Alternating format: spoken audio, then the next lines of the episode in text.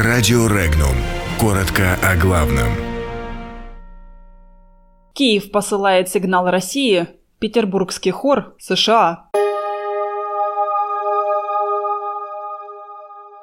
Британский посол заявил, что Сергей и Юлия Скрипаль живы.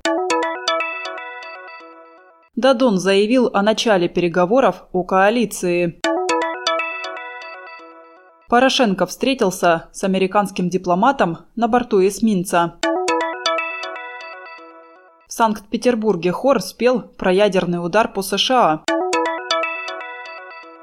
Питание в школах Зауралья будет пересмотрено.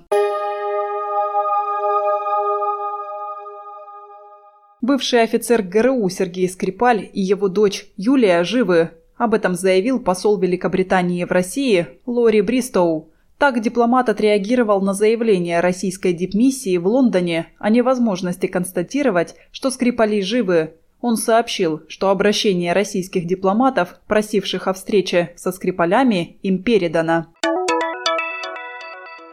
Президент Молдавии Игорь Дадон готов начать консультации с лидерами партий, прошедших в парламент по итогам выборов 24 февраля – Консультации начнутся сразу после утверждения результатов выборов Конституционным судом. Партиям, по его словам, предстоит договариваться о формировании коалиции и выдвижении премьера. А если они не договорятся, парламент будет распущен и пройдут досрочные парламентские выборы. Эту вероятность Дадон оценил как высокую, а досрочные выборы, по его словам, могут пройти уже летом вместе с местными выборами в стране.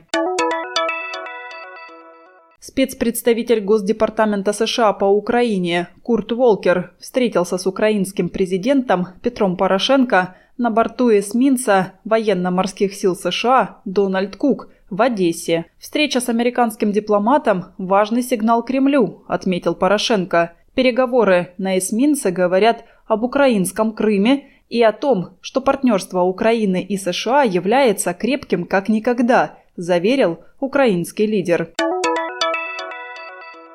Концертный хор Санкт-Петербурга исполнил в стенах Исаакиевского собора песню советских времен про ядерный удар советской подлодки по целям в США, среди которых Вашингтон.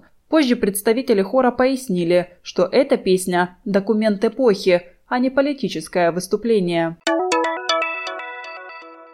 Курганской области планируется ввести централизованную модель организации питания для школьников и студентов. Делается это для того, чтобы повысить качество обедов в образовательных учреждениях, сообщили в пресс-службе регионального департамента образования и науки Курганской области. Питанием школьников озаботились после появившейся в соцсетях фотографии супа со шметками некоего субпродукта – которые прозвали «мясом ежа». Шумиха довела до проверки школы Роспотребнадзором и даже Следственным управлением.